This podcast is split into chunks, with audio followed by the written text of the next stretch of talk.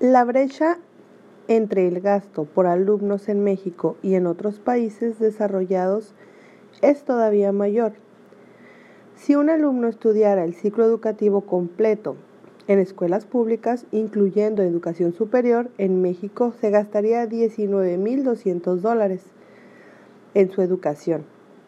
Esto es menos de lo que se gasta en Estados Unidos en un solo año de educación universitaria por alumno.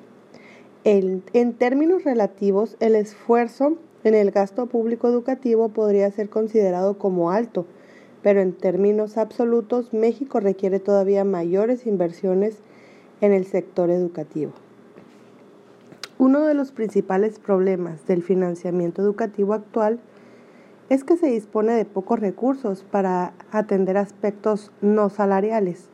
De hecho, casi todo el presupuesto federal educativo se dirige a gastos corriente, 97.2% de total del gasto educativo federal en el 2010.